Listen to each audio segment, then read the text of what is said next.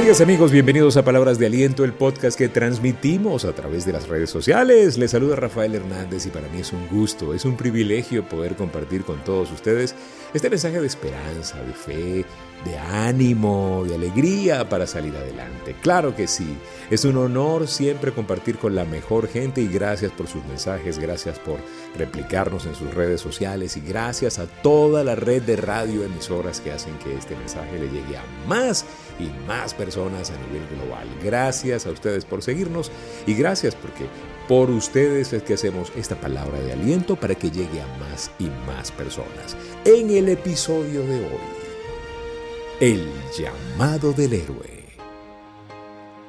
Nosotros en Gente Excelente tenemos un programa de coaching que se llama El Camino del Héroe. Hemos hecho una experiencia de coaching bien interesante con esto de el llamado interno que nosotros tenemos. Todos tenemos esa voz interna que te recuerda que hay algo más allá. Sí, de alguna manera Dios plantó en nosotros ese sentir de querer lograr más cosas. El enemigo de ese héroe del que estoy hablando, esa kriptonita que debilita al héroe que hay en ti, es la mediocridad colectiva, esa mediocridad reinante y popular. De alguna forma evidente, hay una mediocrización masiva del comportamiento, muchachos hay desprofesionalización de la gestión empresarial. Estamos cauterizados en la sensibilidad hacia la calidad. ¿Por qué? Porque nos hemos acostumbrado al mal servicio, nos hemos acostumbrado al maltrato, nos hemos acostumbrado y hemos aprendido a vivir en medio de excusas seductoras y miedos mentirosos. Tenemos rutinas que son asfixiantes y tenemos sueños que están en mutis están muteados por el estruendo del estrés, por el estruendo de la rutina. Cambiamos el asombro por la indiferencia. Éramos niños asombrados y somos adultos indiferentes. Nos vendieron la vida instantánea, la vida gratis, la vida sin dar nada, sin pagar el precio. Y al despertar, nos desilusionamos pues pensábamos que sería una historia diferente. Pero nadie nos dijo que la vida sería diferente si no hacíamos lo mismo que todos. Si hacíamos lo mismo que todo el mundo, tendríamos los mismos resultados. Lógico, sentido común, pero el sentido común es el menos común de los sentidos. No nos enseñan a valorar los desiertos y las presiones. Huimos de los problemas cuando son precisamente los problemas el pasaporte hacia la riqueza, muchachos. No es fácil sonreír por fuera cuando todo está mal por dentro. Yo lo sé. Tú podrás decir, Rafael, pero ¿cómo sonrío ante una situación tan complicada? Y es que no nos enseñaron a entender que justo después de la tormenta sale el sol. Y ese detalle, de alguna manera, embellece la tormenta o al menos la hace más soportable.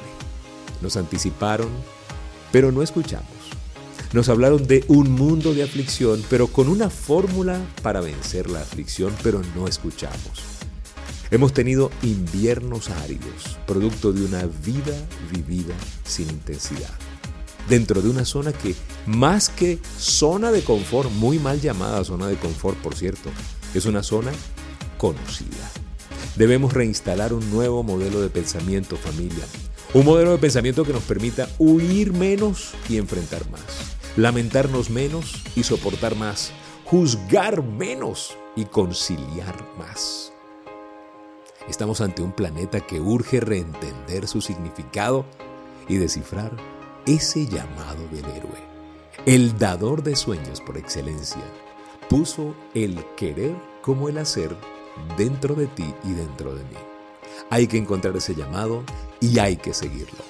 No dejes que un pasado imperfecto obstaculice la gloria de un futuro maravilloso. No te pierdas ni un día más en el mundo de esas tinieblas de desconfianza y de prejuicios.